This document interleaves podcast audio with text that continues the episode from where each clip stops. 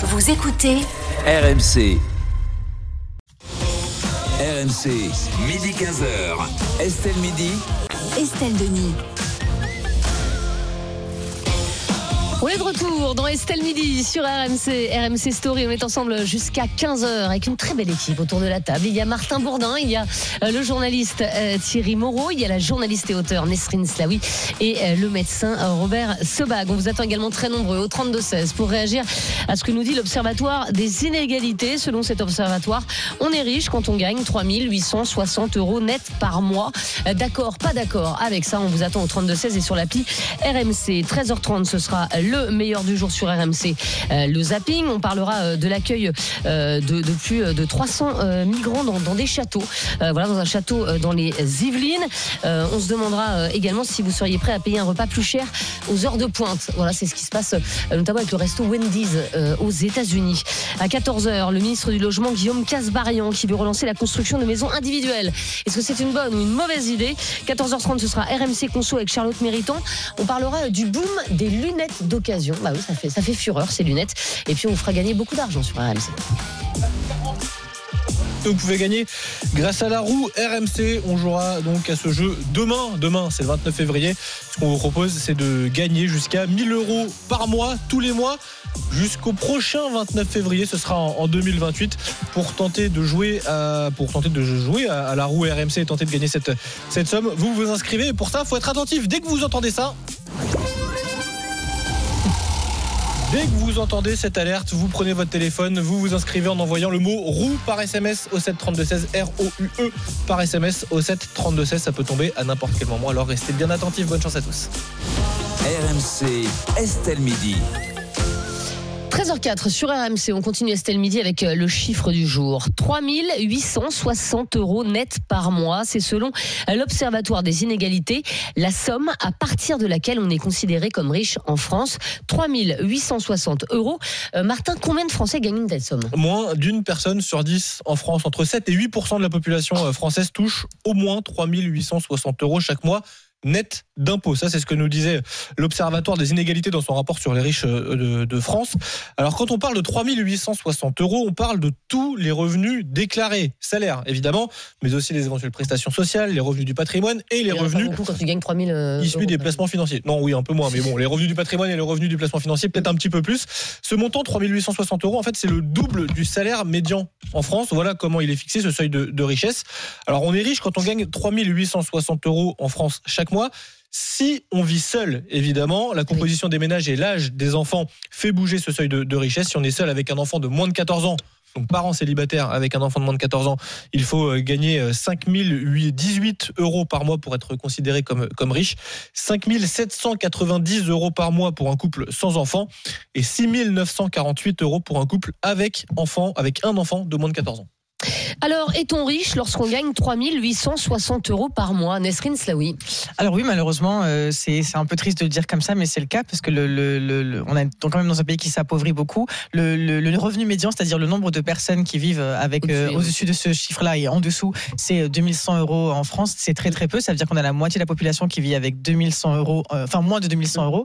Il y a aussi le chiffre, par exemple, des. La population qui vit au-dessus. Hein. Oui, oui, bien sûr, mais mais en, mais en dessous. Non, mais je veux dire avec 2100 euros, surtout en temps d'inflation, on fait pas grand chose. Donc pour se, pour se, rendre compte que c'est pas c'est pas si exorbitant que ça, je veux dire comme comme revenu médian. Et on a aussi, euh, c'est un chiffre qui est souvent euh, sorti, mais on a 40% de la population qui est non imposable, c'est-à-dire qui ne gagne suffisamment pas de revenus pour être imposé. Donc ça montre bien qu'il y a une disparité en tout cas de, des revenus, c'est-à-dire qu'il y a des gens qui vont gagner très, qui vont gagner beaucoup d'argent, des gens qui vont gagner très peu, et la classe moyenne, la classe qui est au milieu, elle a tendance à disparaître de plus en plus, notamment en temps comme ça d'inflation.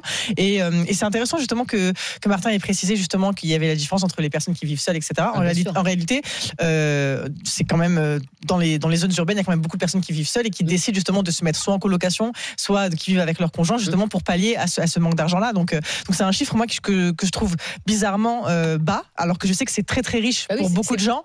mais, mais, en réalité, mais ça dit beaucoup aussi de l'état de la société française. En fait, c'est ce que je veux dire. Si on est riche à 3840, quand on vit seul, on précise 2860 euros. Enfin, ça veut dire mais, quoi François Hollande, on se moquait de lui quand, il, quand il disait on est riche à 4000. Donc, alors c'est qu'on a encore baissé le curseur. Mais, ça a toujours été le cas. Je crois que c'est un, chiffre. Avant, c'était 3600. Enfin, ça a toujours été à peu près autour de ces eaux-là. C'est juste que dans notre perception, la richesse, c'est forcément les millionnaires. C'est-à-dire qu'on voit forcément des, des sommes exorbitantes, mais en fait, il y a, vu l'état de la société française et de, des inégalités euh, financières, c'est la réalité. Et en plus, euh, donc là, ce que j'ai compris, c'est qu'il y a quand même la prise en compte des patrimoines. Mais en France, ce qui marque le plus des inégalités en, en termes d'argent, c'est les inégalités de Mm. patrimoine en réalité. Donc, euh, donc voilà, c'est un, chiffre qui est euh, qui dit en, en réalité la disparité des revenus en France. Ça veut dire quoi être riche pour vous, Robert? Mais c'est exactement le problème, c'est la quoi. définition. Mm. Oui, non, non, mais c'est la définition du mot riche. Ça veut dire quoi? Ça veut dire ne pas regarder euh, systématiquement les prix en disant bon, je peux payer. Mm. C'est se payer des vacances, c'est euh, c'est euh, une école privée ou des cours particuliers pour les enfants. C'est quoi être riche? Pour Moi, moi, je pense que le mot il est complètement galvaudé. Parce que quand on regarde exactement les chiffres, euh, vous l'avez dit, 2100 euros. Être pauvre, c'est la moitié de 2100 euros l'âge médian. Ça, c'est la, ça, c'est la définition de la pauvreté. La définition de la richesse, c'est le double du salaire médian. Ça veut dire la définition de la richesse, Oui. ça veut dire quoi? Et si on est si on est en province et si on est à Paris avec la même somme d'argent, C'est pas la même chose parce que le coût de la vie est supérieur, les loyers les loyers sont supérieurs. Après il y a le nombre d'enfants. Qu'est-ce qu'on veut faire de ces enfants? On veut les habiller comment? Enfin il y a un certain nombre de choses. Il faut faire attention au mot riche parce que riche, je pense que les gens c'est pas 4000. Quand on dit riche, ils se disent voilà, il a une super bagnole, il va il va à l'île Maurice, euh, il fait ceci, il fait cela, bon, un, un certain nombre de choses. Donc Oh, pour les moi, pauvres, je trouve que hein. je trouve que 4000 euros par mois pour un célibataire ou 5000 avec un enfant, c'est pas vraiment être riche, c'est être à l'aise. C'est le mot riche qui me choque. C'est être ça. à l'aise. En- en fait, C'est ne pas mot- regarder sans arrêt de, de euh, sur la nourriture, de C'est sortie, ne pas le compter, cinéma. en fait. C'est ne pas à C'est chaque ne fois se pas dire attends, est-ce ne que pas j'ai les moyens? Ou pas Tu te poses pas de avec, questions. avec en fait. l'établissement d'un budget extrêmement strict, c'est ça. Ju- Juste une petite pas- précision, le salaire, le salaire médian en France, donc le salaire, euh, 50% de la population gagne plus, 50% de la population Mm. gagne moins, c'est moins de 2100 euros, c'est plus autour de 1900 euros désormais. Ah bon, ok. D'après l'INSEE en, l'INSEE en 2023 dit Ça diminue 1850. alors, ça Ah, diminue. moi j'avais vu sur le, le site vie public, il disait que c'était 2100 euros par mois en L'INSEE en 2022. novembre disait 1850. ok. J'avais le même chiffre. Ça veut dire qu'il y a aussi un tassement des, des- Ouais. des salaires et c'est bien ça le, le- le problème en France. Est-ce que finalement c'est une très mauvaise nouvelle, euh, Thierry Moreau, de se dire qu'on est riche aujourd'hui avec 3860 euros quoi? Alors, c'est pas une question de mauvaise nouvelle, mais en fait, on plaque un mot valise, Voilà. À plus à connotation péjorative, parce qu'on sent bien quand on emploie le mot riche, euh, Ouais. qu'il y a un peu côté stim- En France. D'ailleurs, tu dis jamais je suis riche, je, je gagne bien ma vie. Voilà. En France. Et on colle ça sur une statistique qui est effectivement euh, factuelle, c'est-à-dire qu'il y a une toute petite minorité de la population française qui gagne plus de 3850 euros. Donc Mm. effectivement, c'est, ça peut être euh, euh, éclairant. Après, moi, je pense comme Robert, ça dépend si on, au fin fond de la Creuse, avec la même somme, on vit pas pareil qu'au cœur de Paris. C'est Euh, on- on- quand on a quatre enfants, on vit pas pareil que quand Ben on est tout en étant célibataire. Une femme seule avec quatre enfants, elle ne va pas pareil qu'une femme seule Mais, sans enfants. mais les revenus sont de toute façon plus élevés à Paris que dans le, le milieu rural aussi. Oui, mais là, oui, oui, mais là, pas on toujours. Ah, il y a des Pas gens qui gagnent pas les à Paris. Là, c'est assommé. Là, là, c'est cette somme-là. Ouais. Là, on parle du privé. hein. Oui, oui, mais, Le- Oui, le- Attention, de toute non, mais, le- non, mais là, là, Nesrine, le truc, c'est 3860 euros. Effectivement, tu Peu vis pas pareil euh, à Limoges qu'à Paris. Ben oui. Ça, voilà. Oui, bien sûr, Et mais, surtout, mais c'est rare de gagner on- 3800 oui, euros. on trouvera toujours autour de soi quelqu'un de plus pauvre que soi, et euh, on trouvera aussi quelqu'un de plus riche. À part Bernard Arnault, qui lui trouvera pas quelqu'un de plus riche que lui Musk, parce que mais- il est Ouais. numéro un mondial. mais euh, sinon, tout le monde trouvera quelqu'un de plus riche que lui. Donc c'est, moi, c'est surtout ce mot valise. Moi, j'aime On plaque pas. à toutes les sauces et euh, je trouve que quand François Hollande avait stigmatisé euh, en disant euh, à 4000 euros on est riche, c'était une erreur de communication parce que euh, effectivement, il y a des, moi je préfère quelqu'un qui gagne 10 000 euros par mois et qui ne l'a pas volé, qui a beaucoup travaillé, Mm. à quelqu'un qui en a gagné 6 000 et qui en a volé la moitié, enfin ou qui n'a pas, qui a pas des comportements euh, euh, safe, qui est un, un chef d'entreprise qui paye pas ses salariés, etc., etc. Moi c'est plus la façon dont on a gagné l'argent qui, qui, qui me qui me qui m'importe. Mm. Euh, est-ce qu'on a est-ce que c'est le fruit de son travail? Auquel cas il y a rien à dire. Euh, alors après, parents, il faut que la redistribution se fasse bien et elle se fait pas assez bien dans notre pays. Ça, on est d'accord. Les bas salaires ne sont pas assez élevés. Ça, c'est une certitude. Mm. Mais euh, je trouve que faut arrêter de stigmatiser les gens sous prétexte que, au-delà d'un certain chiffre, on les considère Mais comme ça les riches. stigmatise pas, c'est juste, Bah, une, si. c'est juste un sent- moi, je l'ai même senti dans la façon dont tu disais, oui. en disant oui. euh, Ah non, c'est une projection parce que pour le, pour le coup, moi, j'attache Mais rien oui. de, de négatif ou de positif au mot riche ou pauvre. J'a- J'attache ça à des réalités sociales. C'est-à-dire que Mm. pour moi, euh, être riche, eh c'est ben, je gagner une pas certaine senti dans ce que tu là. Mais non, parce que dans ces cas-là, selon le chiffre, je le suis. je me suis dit tiens voilà. Non, parce une- que selon le chiffre, je le suis.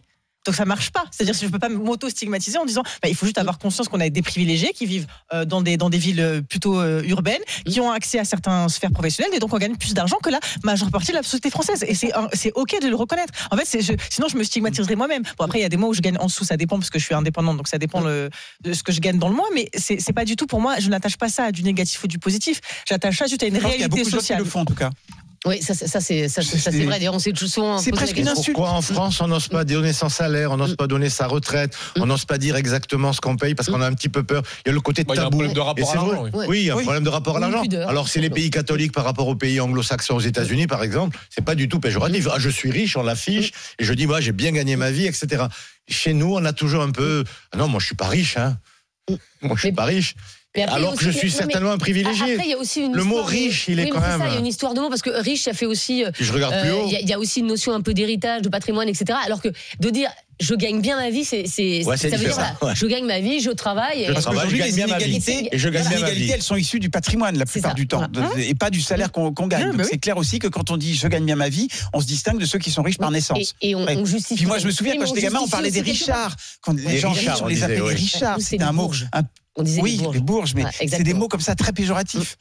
Euh, on est avec euh, Nicolas qui nous appelle de Saint-Michel-sur-Orge dans l'Essonne et qui est gérant d'une agence immobilière. Bonjour Nicolas. Bonjour. Bonjour. Et merci beaucoup d'être avec nous. Euh, Nicolas, euh, question simple, vous êtes riche ou pas? Bah, moi, je me sens pas riche. Ça dépend combien vous gagnez. Euh, bah, je vous explique. Euh, bah, on est à deux. On, on gagne. euh, on a eu un revenu fiscal de 90 000 euros Par an, d'accord, ok. par an. On a, on a cinq enfants. Ah, voilà. Ok. Et voilà. Et du coup, il y a 10 ans, quand on a, on a toujours eu nos enfants, il y a 10 ans, on touchait, on touchait 300 et quelques euros, 400 euros de, de, de cash. L'allocation. Aujourd'hui, on est à 65, 80. Bien sûr. Donc ça a vachement baissé. Euh, je paye 10 000 euros, un peu plus de 10 000 euros d'impôts. Donc il y a déjà trois mois qui partent. Oui, Je, bien sûr. je paye la cantine 6 euros, 6,50 euros par gamin, par jour. Quand on gagne 1008, j'ai rien contre les gens qui gagnent 1008, hein, faudrait qu'ils gagnent plus, je suis d'accord.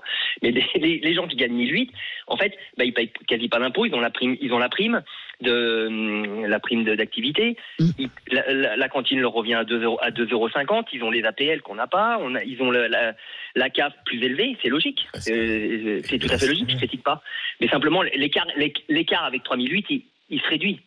Oui, parce que la, ça- oui, parce que la, la redistribution, contrairement à ce qu'a dit Thierry Moreau tout à l'heure, Ouais. la redistribution en France, elle est, elle est extraordinairement bien faite. Les, les oui. salaires ne sont pas assez hauts, Oui. mais la redistribution en France euh, marche Je suis extraordinairement vous. bien. Oui, Je dis juste que les inégalités, elles sont issues du patrimoine. Oui, mais, tout ce mais que t'as j'ai dit tout à l'heure, la redistribution c'est mal, et ça tu peux pas dire ça parce qu'en fait, il y a, il y a justement les inégalités euh, sont, sont, sont en tout cas. Non, j'ai dit que les bas salaires n'étaient pas assez élevés. Oui, mais t'as Surtout t'as parlé de redistribution avant. Euh, oui, Martin. Si ça peut rassurer Nicolas, en tout cas, d'après l'Observatoire des inégalités, euh, a priori, vous n'êtes pas forcément considéré comme riche, puisque ce que nous dit euh, l'Observatoire des inégalités, c'est que Bah pour si, être parce que t'es à 7 000, considéré ils- comme, ils sont à comme- 7 000 à ouais, deux. bah, ils sont à 7000 à 2, mais pour un couple avec trois enfants, dont un de moins de 14 ans, faut gagner plus de 10 800 euros. Ce que nous dit l'Observatoire des inégalités. Oui, donc avec riche. 5 enfants. Donc évidemment, avec ouais. 5 Ouais, enfants et 7000 euros, a priori, on peut considérer que l'Observatoire des inégalités, désolé Nicolas, ne vous, Vous n'êtes pas riche. comme- Bah, vous n'êtes- pas riche pour mais l'instant. Nicolas, mais quand les enfants partiront de la maison, vous risquez de le devenir. Ça Mais viendra. non, je suis d'accord, mais on est aisé, comme, dit, comme disait Oui, Robert. exactement. C'est ça. Voilà, on est aisé. On a qu'est-ce qui nous a, avec un salaire comme ça, qu'est-ce qui nous aide plus que les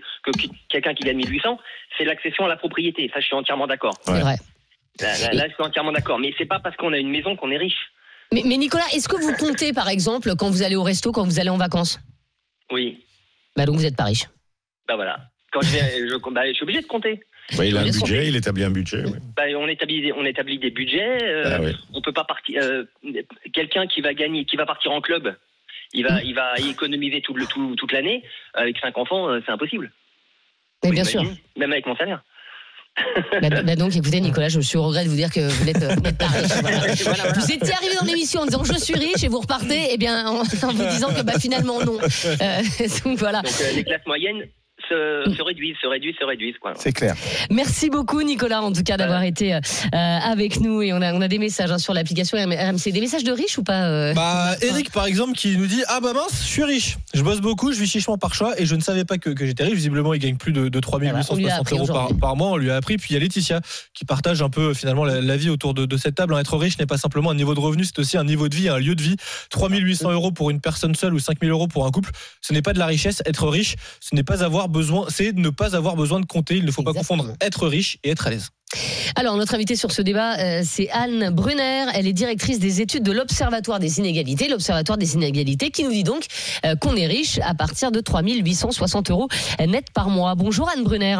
Bonjour.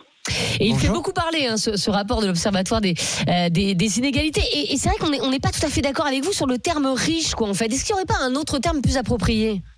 Ah bah c'est intéressant en effet. En France, on a beaucoup de mal à prononcer euh, ce mot-là. Euh, et nous, on propose euh, d'appeler un chat un chat et de se poser la question du seuil. À partir de combien on est riche Parce que la statistique publique, l'INSEE, a bien un seuil de pauvreté, mais pas de seuil de richesse. Euh, avec un grand consensus autour du fait qu'on va désigner les pauvres comme les personnes qui sont beaucoup moins pauvres que les classes moyennes. Et donc on propose la même démarche pour les riches, considérer qu'on est riche quand on est beaucoup plus riche, deux fois, c'est notre proposition, que euh, les classes moyennes. Il y a une petite précision que je voudrais apporter par rapport aux explications que vous avez données, qui étaient Mhm. limpides à mon avis. Hein. à. En effet, on tient compte du nombre de personnes dans, la, dans le ménage. On tient compte aussi des impôts. Ce sont des revenus après impôts, hein, ce qui répond peut-être à certaines des objections euh, qui ont été faites notamment par Nicolas quand, euh, quand il donnait ses revenus, il me semble, avant impôt. Oui, Voilà. parce que, Et maintenant, avec l'impôt à la source, euh, en fait, souvent, on donne son revenu net et, et plus son revenu brut, euh, comme c'était le cas avant.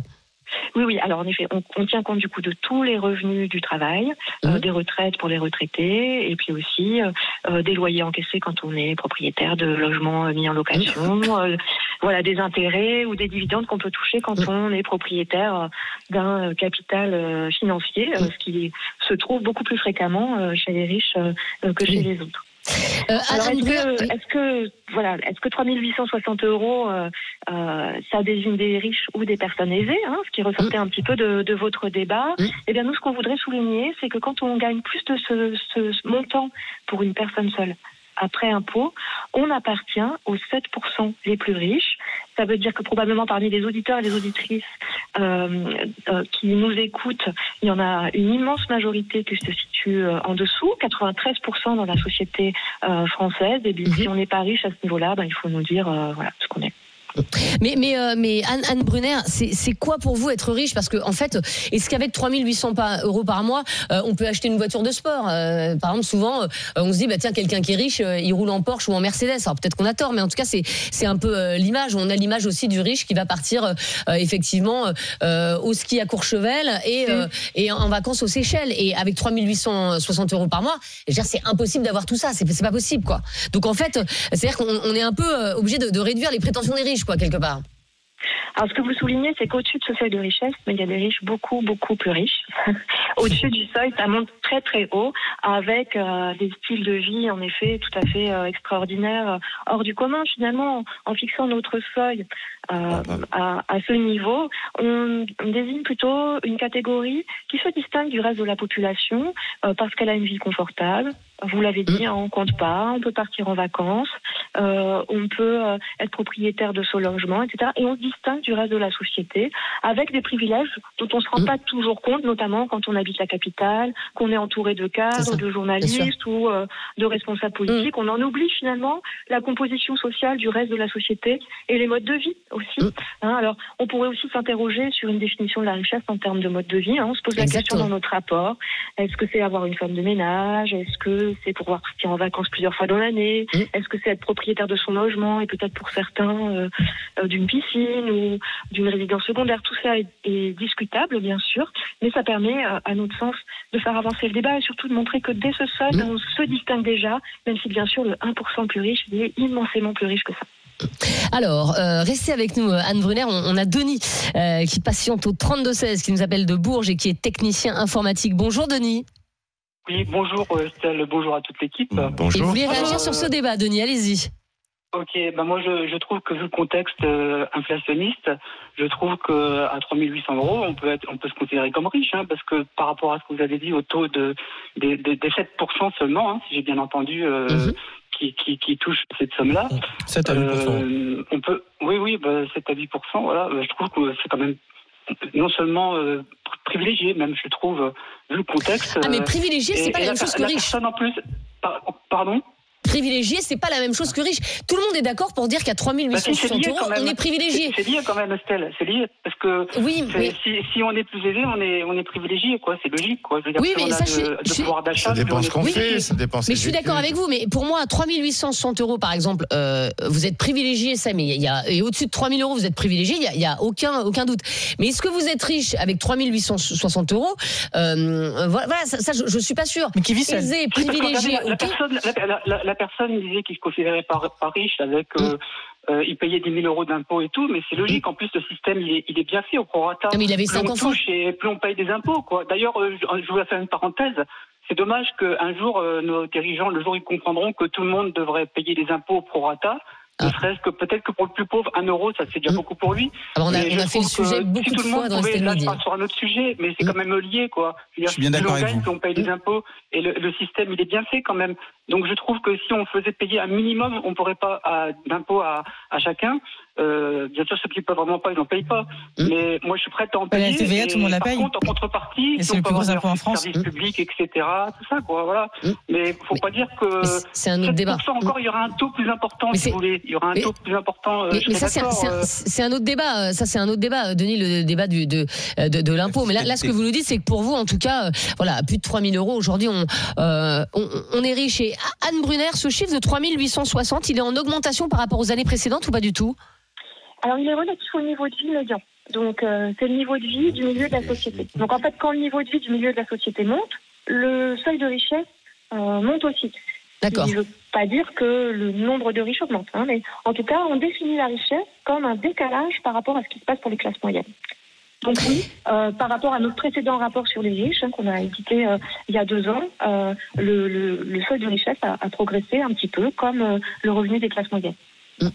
Alors, on est également avec euh, Jérôme qui nous appelle de Chaluis dans la Nièvre. Jérôme qui est intérimaire. Bonjour Jérôme. Bonjour Estelle, bonjour à tous. Bonjour. Jérôme, vous gagnez combien vous par mois? 1250 euros. Ah oui, donc vous êtes loin de la richesse. Euh, je suis dans la richesse, mais comme je disais aux standardistes, euh, tout est relatif pour moi, parce que moi je me considère pas comme un pauvre.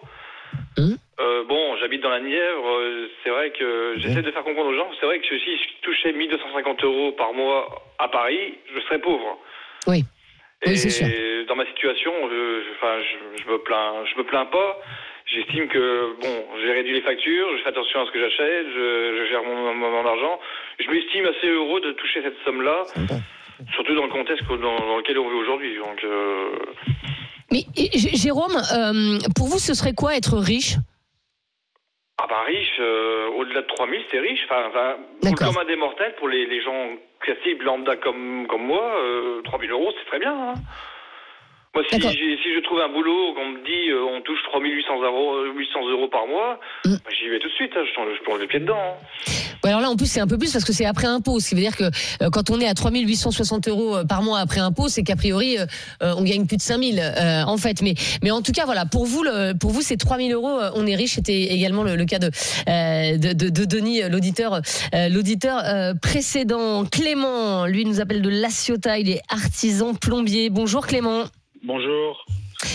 Clément, est-ce que vous dé- définissez comme riche Je crois que vous êtes euh, à peu près à 4000 euros par mois, c'est ça? Ouais, exactement, en net. Et, Ah, c'est pas et mal. je peux dire que c'est- bien, c'est Ah oui. très bien, on vit bien, mais, mais pas de là à être riche. C'est-à-dire que moi, j'ai j'ai vu la différence. Donc, j'ai commencé avec un salaire aux alentours des 1600, 1700 euros. Il y a quelques années, euh, on avait de, de, de- j'avais de quoi vivre, c'était bien. Là, il y a eu une belle augmentation de salaire. On- je peux me permettre de moins regarder mon compte chaque semaine pour voir où j'en suis à la fin du mois. Mais, euh, mais pour moi, être riche, et vous le, vous le disiez tout à l'heure, c'est, c'est sur un coup de tête, on peut se dire, ben, on se fait un voyage à l'île Maurice avec son Mm. salaire, sans vouloir euh, aller taper dans les économies. Et avec 4000 euros, c'est pas possible, parce que oui, il y a des impôts, euh, c'est très bien d'en payer, j'en paye, je suis content Mm. d'en payer. Et, mais le coût d'impôt, le niveau, le niveau de vie a augmenté. Quand on fait les courses aujourd'hui, caddie seul pour euh, 15 jours, c'est vite 150 euros, ça il faut le répéter. Ouais, mais Donc, euh, euh, vous êtes large quand même, euh, 4000 euros, à moins que vous ayez un loyer euh, permet- délirant, mais normalement, Non, vous, devriez permet pouvoir épargner euh, chaque mois. on épargne chaque mois et il n'y a pas de souci. Et comme je dis, tout à l'heure, vous le disiez, on est à l'aise avec 4000 euros. Mm. De là à dire on est riche, non. Mm. Mais, mais non, c'est c'est un non ferme. Donc en fait, vous vous sentez privilégié, aisé, mais pas riche. Exactement, on vit bien, on vit correctement, on paye des impôts, on, on- on peut se faire des loisirs, on peut épargner, mais pas de là à être riche. Pour, pour nous, être riche, c'est quelqu'un qui, qui peut s'offrir tous les luxes qu'il a envie de s'offrir sur un coup de tête. Et, et donc à 4000 euros, non, on n'est pas riche. Même en étant seul, sans enfant. Euh, voilà, Mhm. moi, moi personnellement, je suis dans un cas où, par exemple, je travaille entre 55 heures et 60 heures semaine. Bien sûr, Si bah oui, vous êtes artisan. Si on fait le ratio taux horaire, je suis désolé, Mm. mais, mais non, au niveau du taux horaire, on n'est pas riche. Mais, mais, mais c'est marrant, euh, Clément, parce que de toute façon, je pense que mais même on aurait des auditeurs qui gagneraient 20 000 euros par mois. Ils te disaient, oh, ils te diraient, oui, mais il y a ça que je peux pas acheter, etc. Et donc je suis pas. Je pense que personne euh, n'est capable de dire, je suis riche, je suis aisé, oui. Euh, mais je suis privilégié. Oui, je gagne très bien ma vie. Oui, mais je suis riche. Non. Euh, Nesrine Slaoui. C'est intéressant ce que disaient nos auditeurs parce que sociologiquement c'est intéressant parce que justement ça montre un peu les représentations qu'on a sur la pauvreté et la richesse. Oui. C'est-à-dire que la richesse qui nous vient en tête c'est cette idée de voyage etc. Alors que euh, la pauvreté par exemple on se dit c'est quelqu'un qui va être à la rue, qui va pas beaucoup manger etc. Alors qu'il y a le phénomène des travailleurs pauvres notamment. Par exemple il peut y avoir quelqu'un qui travaille énormément, qui, a un- qui travaille en termes de volume beaucoup et qui n'a pas beaucoup d'argent. Il peut y avoir aussi des personnes qui n'ont pas l'impression d'être riches mais qui en réalité comparé. Vous savez c'est des notions qui se font comparer au reste de la ça. société. C'est-à-dire que Toujours, on- on- si on individualise effectivement quelqu'un ne peut ne pas se sen- se sentir Et pauvre tu et te ne pas se sentir riche. qui est plus riche que toi. Bah, Ce que c'est ça. oui. à l'heure C'est qui ça. écrivait sur Direct Studio, on est tous le riche et le pauvre de quelqu'un. Bah, c'est ça. Et la richesse de l'homme est dans son cœur, disait Giono. Oui, bon. C'est- un peu- et dans son excuse-moi, c'est un peu- portefeuille aussi parfois. C'est très bien, Jeannot, mais c'est un peu tarte à la crème, hein, si Ah oui, me permettre, hein, euh. Est-ce que la richesse est forcément dans l'accomplissement financier Mais c'est pas la richesse sûr. du cœur qui va te permettre d'acheter une voiture de sport. Certes, mais est-ce qu'on a vraiment besoin d'une voiture de sport? Eh, Comme disait joliment Robert tout à l'heure au bureau. Euh, je, je vais piquer sa, sa, sa petite, sa petite vanne. On termine avec des messages, Martin. Anthony qui nous dit être riche et pouvoir dépenser sans compter avec 3860 euros. Vous pouvez essayer, mais je pense que vous allez avoir des problèmes. Euh, Christo lui écrit de son côté sur Direct Studio il faudrait surtout étudier à partir de combien de reste à vivre on est riche. Une personne qui gagne 2000 euros, mais qui reste 1000 euros à la fin du mois, s'en sort mieux qu'une personne qui a un salaire à 4000 euros, mais qui, à qui il reste 200 euros à la fin du mois. Oui, mais la personne à 4000 euros à qui il reste 2000, euh, à 200 euros, Voilà. c'est qu'elle a dépensé 3008. Un peu, oui. Donc, ouais, c'est un peu fait plaisir quand C'est même ça, aussi. un Tu peu vois, plus. donc, euh, euh, voilà, l'un bon, va avec l'autre. Euh, Martin, quel est le résultat de notre sondage? Est-on riche avec 3860 euros par Ah, mois alors. Ben non pour 60% des personnes qui Ah, ont répondu oui, à la consultation Twitter. Merci Anne Brunner en tout cas euh, d'avoir été notre invitée sur ce débat et merci à, tous les auditeurs euh, qui nous ont appelés au 32-16. Dans un instant, il y aura le zapping, le meilleur des RMC. Euh, on se demandera si vous êtes pour ou contre l'accueil de, de migrants euh, dans des châteaux. En tout cas, ça fait, ça fait polémique. Faut-il accepter l'argent du Qatar hein, Parce que le, le Qatar va investir 10 milliards d'euros en France. Et puis, seriez-vous prêt à payer plus cher un repas aux heures de pointe, c'est le restaurant Wendy's, restaurant américain, euh, qui teste ça aujourd'hui aux États-Unis. À tout de suite sur RMC. RMC, midi 15h. Estelle Midi. Estelle Denis. Il est 13h33, vous êtes sur RMC, RMC Story. On est dans Estelle Midi jusqu'à 15h et 13h33, c'est l'heure du zapping. Le meilleur d'RMC, c'est tout de suite. RMC, Estelle Midi. Le zapping RMC. Et on les commande, ces meilleurs moments sur RMC ces dernières 24 heures avec Martin Bourdin, Thierry Moreau, Nesrine Slaoui et Robert Sebag. On va démarrer avec un extrait des GG ce matin sur RMC. Pour ou contre l'accueil de migrants euh, dans des châteaux dans les Yvelines, le château de euh, Tiverval-Grignon, propriété de l'État, va accueillir plus de 300 réfugiés d'Afrique de l'Est jusqu'à la mi-mars. Une décision prise par la préfecture et qui scandalise le restaurateur Stéphane Manigold. Ce qui fait partir en toupie, euh, je pense, la quasi-totalité des Français, c'est que, un, tu as un problème de pouvoir d'achat, tu as un problème de logement. Pour une majorité de Français aujourd'hui. C'est un vrai sujet, c'est une vraie problématique. T'as un mec qui s'est dit, tiens, bah moi j'ai 308 migrants là de Mayotte, je vais, les, je vais, je vais leur faire vivre. On a l'impression que c'est une série, Oh, c'est une série mais B. non, mais non, une vie de châtelain, une vie, une Mais vie de châtelain. Tiens, on va les, on va les loger dans un château. Non mais c'est une- c'est de la, non mais honnêtement c'est de la provocation. Non, mais c'est comme ça que c'est perçu, c'est comme ça que c'est c'est comme ça que c'est perçu. C'est-à-dire que t'as le français qui va dire mais moi je me fais chier, je travaille, j'arrive pas à me loger, j'arrive pas à machin, mes gamins. Et eux dans un château. Bah, moi aussi je vais les Oui, mais c'est pas ça, Non, mais c'est la le perception. message. Il a raison. Le message Mais il y a est, catastrophique, il qui est catastrophique. Voilà, et ce sont des, des réfugiés qui viennent de, euh, de Mayotte. Euh, Thierry Moreau, ça vous scandalise ou pas du tout? Ah non, ce qui me scandalise, c'est la réaction de Stéphane, qui visiblement connaît pas le dossier. Le, le château de Tiverval-Grignon, Mm. c'est euh, d'abord le, le berceau de l'agronomie en France. Ça a été une école d'ingénieurs agronomes depuis euh, Mm. 1800 et quelques. Donc il y a plein de chambres d'étudiants. En fait, c'est un, château qui a été transformé en collectivité, en truc collectif depuis déjà très longtemps. L'État veut s'en débarrasser, donc il est à vendre depuis très longtemps. Il y a eu une première tentative de vente qui, s'est- qui a foiré. Ils ont vendu le, le mobilier il y a déjà très longtemps, et donc c'est un local vide.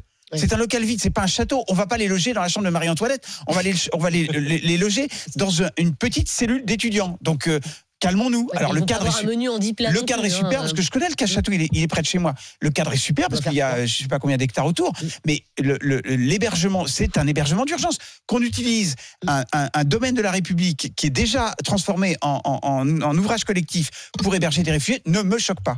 Il faut arrêter de dire on va pas les loger avec une vie de château. Ils ne vont pas mener la vie de Mais château. c'est ça, c'est exactement Mais ça, le. oui. Je suis d'accord avec ce que disait Thierry et ça m'a un peu offusqué ce, qui, ce que j'ai entendu parce que c'est c'est vraiment le, le fait de faire un amalgame en disant ils vont avoir la vie de château, on va leur, c'est presque on va leur donner un château, on a l'impression alors que déjà c'est temporaire, c'est pour euh, les aider sur un court terme. On ne, on ne connaît pas les, les- les circonstances aussi parce que j'imagine que comme le disait Thierry, peut-être qu'ils vont avoir des cours, peut-être que c'est une logique de, de réinsertion, peut-être qu'ils vont avoir des cours de français par exemple, etc.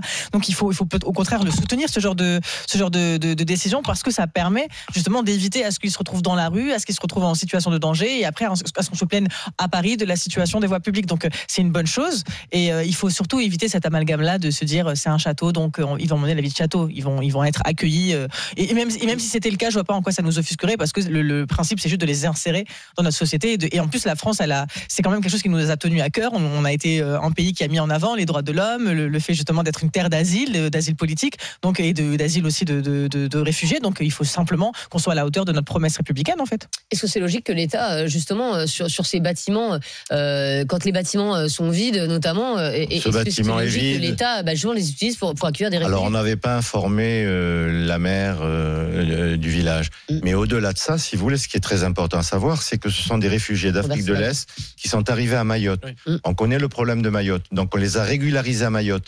Mais comme il y a un problème, on ne pouvait pas les laisser à Mayotte. Donc, de Mayotte, on les a fait venir. Ils sont en situation régulière. hein. Ils ont été, euh, ils ont eu le, le droit d'asile. Donc, on fait quoi? On en fait quoi? Alors, si ce château, euh, enfin ce château, parce que c'est le mot château qui est frais. Mais si ça permet un exactement, château, un château. Ben, voilà. Du 17e. Mais il est vide, il est vide. Si ça permet d'effectivement de, de les assimiler, de les intégrer, de leur apprendre un métier, euh, pourquoi pas? Mais ils existent ces gens, ils, ils, sont en situation régulière.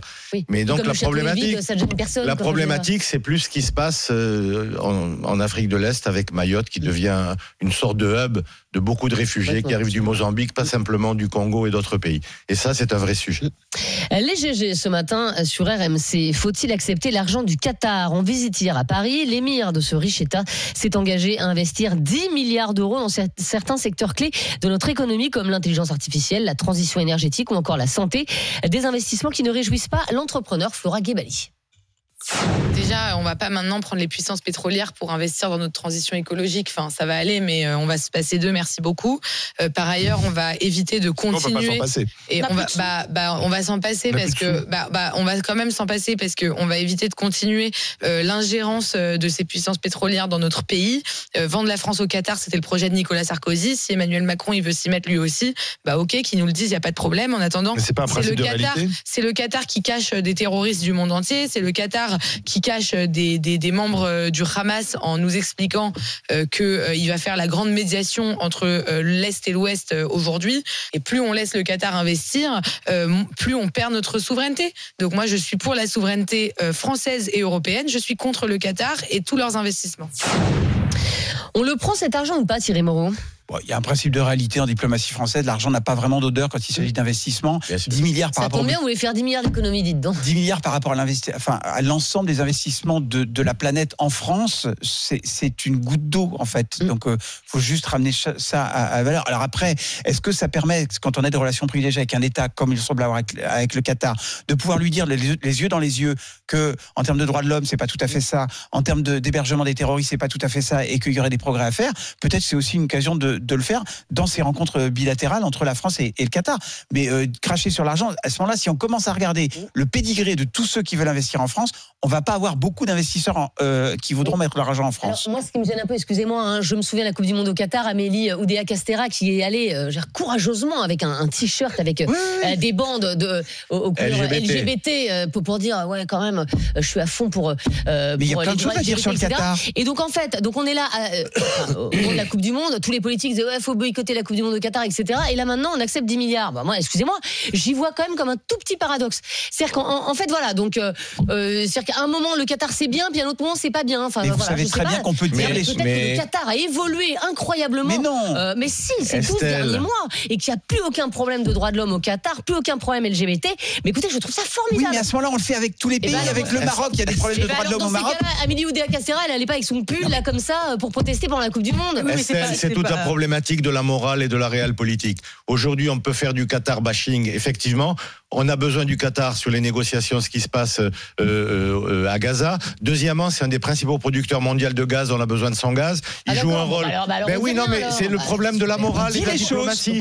C'est les choses. voilà. Non, C'est les on choses. prend l'argent voilà. et on dit Mais les il faut les choses. dire. Alors, Ouais, si ça oui, Ça permet. dit vraiment durement. Alors là, vraiment, euh, le Qatar, ils ont, ils ont été Mais il y a combien d'États d'opposition. Il y a hein. combien d'États démocratiques hein. dans le monde Donc il faut arrêter un certain nombre de relations. C'est la réelle politique et la diplomatie. voilà. Malheureusement, ça va pas avec la morale. Bah, le plus souvent. que ce qui se passe au Qatar n'est pas bien et t'acceptes pas leur argent. Mais à ce moment-là, tu acceptes l'argent de personne. C'est ça Et on se retrouve comme gros gens comme devant tout seul. mais peut-être que c'est faire Moi, j'en sais rien. Ah bah Mais en tout l'isolationnisme n'a jamais réglé Il y a, Il y a une certaine hypocrisie, vous une avez raison. hypocrisie qui, moi, me gêne. Voilà, désolé. Bah, moi, je considère qu'il n'y a aucun pays qui est euh, réellement exemplaire sur les droits de l'homme de toute Bah façon, et que dans ces cas-là, si on coupe, enfin, si on refuse l'argent du, Qatar, moi, je, refuserais, mais plus dans des logiques, comme je dis, de, pour l'écologie, je peux comprendre. Mm. Grosso modo, en gros, que ça, qu'il faut, faut éviter le, justement ce genre d'ingérence-là. Mais en réalité, si, euh, si on part de ce principe-là, on refuse l'argent de tout le monde. Bah oui. et par oui. exemple, on a toujours tendance à citer plein de pays pour euh, pour euh, atteindre aux droits de l'homme, mais on peut citer aussi les États-Unis, qui sont des partenaires financiers et qui ont fait un recul sur le droit à l'avortement. On peut considérer que la France est une terre qui qui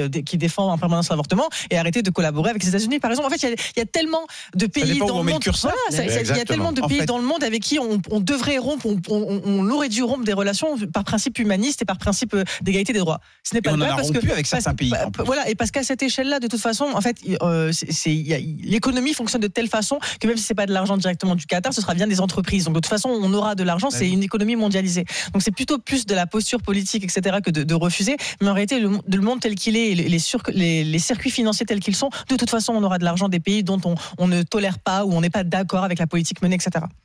Les GG ce matin sur RMC. Seriez-vous prêt à payer un repas plus cher aux heures de pointe? Wendy's, une célèbre chaîne de burgers am- américains non implantée en France, va augmenter ses tarifs lors des heures de pointe afin de mieux réguler l'affluence de leur restaurant. Une mesure très inégalitaire pour Christian, auditeur RMC dans le Var. Ben, moi, je suis totalement contre, tout simplement, parce que si on prend vraiment d'un point de vue général, liberté de en fait, on dit si vous avez l'argent, vous mangez à l'heure que vous voulez.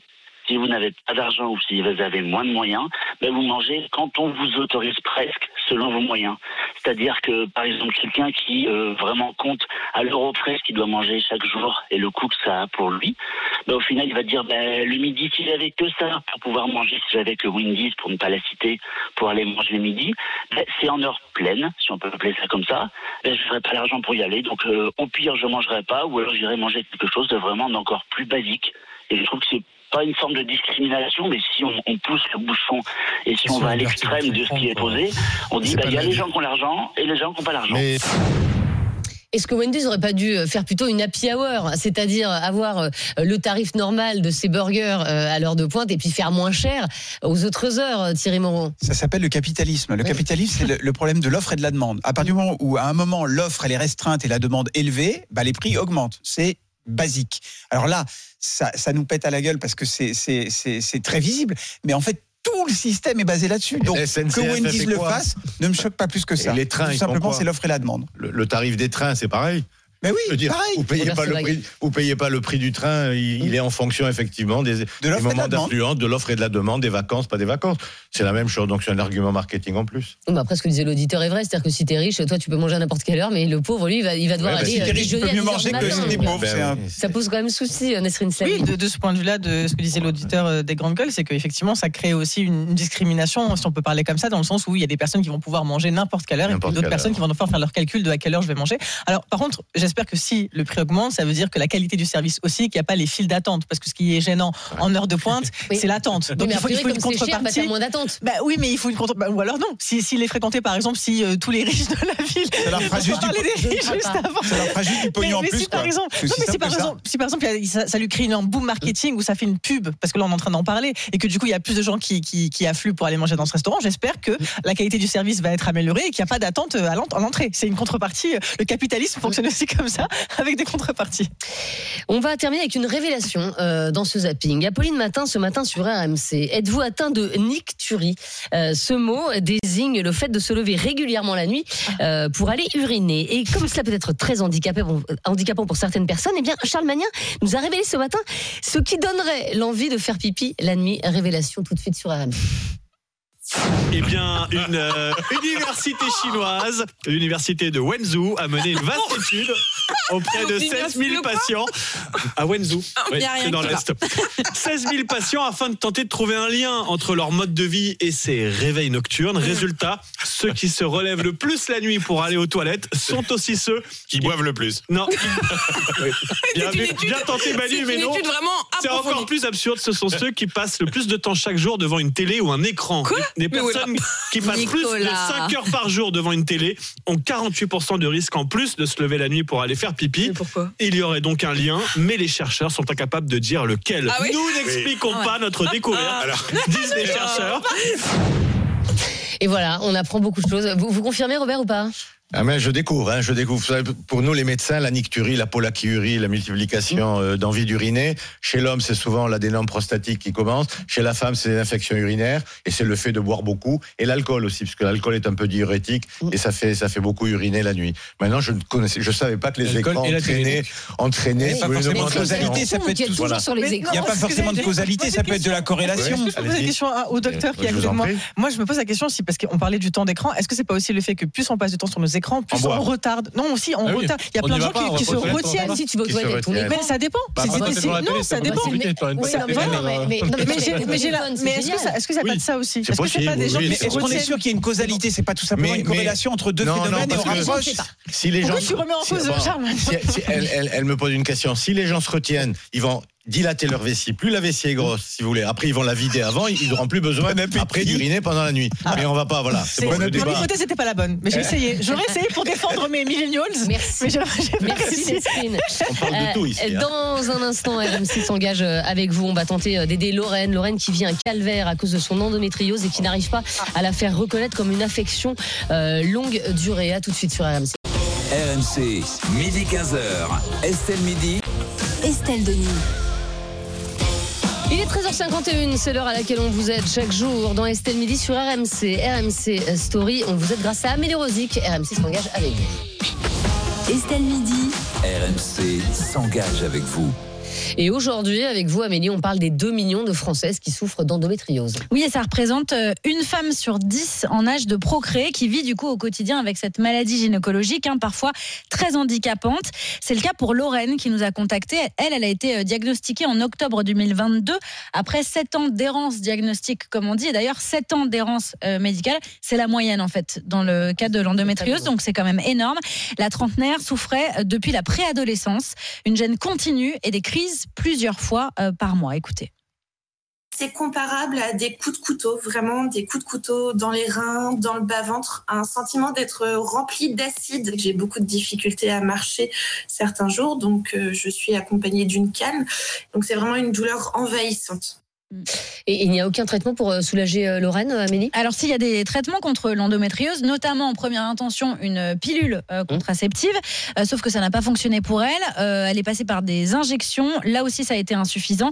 Du coup, dernier, elle n'a pas eu d'autre choix que de subir une hystérectomie totale. Ça veut dire qu'on lui a retiré l'utérus, les trompes, mais aussi une partie de la vessie et du vagin. Et malgré toutes ces souffrances, je rappelle que Lorraine a 30 ans, elle n'est pas reconnue en affection de longue durée par l'assurance maladie avec des conséquences très concrètes. Les dépassements d'honoraires euh, des opérations, examens, IRM, IRM, scanner, prise de sang, mais aussi l'accompagnement euh, psychologique, par exemple, d'ostéopathie. Et ben tout ça, ce n'est pas pris en charge. Euh, ça représente 1800 euros rien que pour son opération euh, d'hystérectomie. Et c'est évidemment la double peine pour elle. Écoutez. Il n'y a aucune logique en fait. C'est vraiment une négation de ce qu'on ressent encore plus. Donc c'est vraiment très compliqué sur un plan émotionnel. Et ensuite de ça, sur un plan financier, parce que ça coûte très cher. Il ne faut pas l'oublier.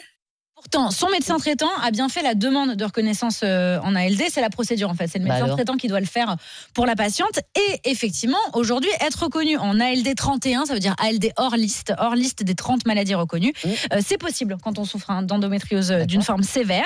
Il faut justifier notamment d'un traitement prolongé de plus de 6 mois. C'est son cas. C'est son cas. Et qui soit particulièrement coûteux. C'est C'est son, son cas. cas. C'est 300 euros euh, son traitement.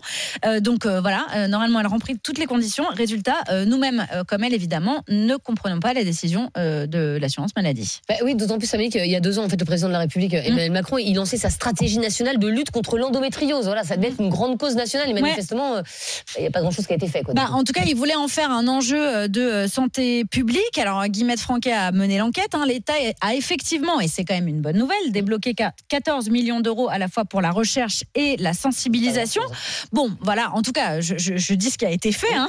Euh, des filières de soins dédiées avec notamment un annuaire des médecins formés en fonction des régions est en train de se développer. C'est déjà le cas dans six régions euh, métropolitaines, mais il reste encore clairement du chemin, notamment l'association euh, Endo-France qui existe depuis 20 ans, c'est la plus ancienne sur le sujet, réclame une harmonisation des critères de reconnaissance en ALD qui dépendent encore trop euh, des régions dans, laquelle, dans lesquelles vivent euh, les patientes. Et donc euh, là, c'est le cas pour Lorraine et l'association milite aussi pour une meilleure formation des médecins. À noter, ça fait pas très longtemps que dans le parcours de formation des médecins, il y a le sujet de l'endométriose. Bah, c'est vrai qu'il y a 20 ans, on n'en parlait jamais. hein. Ouais. Dire, euh, on a découvert ce mot, euh, finalement, et cette ma- maladie. euh, Et jusqu'il y a trois ans, jusqu'il y a trois ans, c'était pas intégré au au processus de formation des médecins. Qu'est-ce qu'on peut faire pour Lorraine? Ah, Évidemment, on a contacté hein, l'assurance maladie pour essayer de comprendre euh, qui n'a pas motivé sa décision de refus. Donc, je peux pas vous dire techniquement pourquoi ça a été refusé. En tout cas, l'organisme s'est engagé à ce qu'un médecin expert lise toutes les informations que nous avons transmises sur le dossier de Lorraine. Tout ça, évidemment, euh, et j'en suis bien navrée, va prendre du temps, comme souvent pour ces femmes. Mais nous avons espoir et nous continuons de la suivre euh, tout au long euh, du chemin et puis de suivre aussi les avancées euh, en termes d'autorité sanitaire et ce que le gouvernement compte faire pour une meilleure prise en charge. Parce que dire que c'est important que ça touche du monde et qu'il faut en faire un enjeu de santé publique, c'est bien. Euh, le faire, c'est mieux. C'est encore mieux. Merci beaucoup.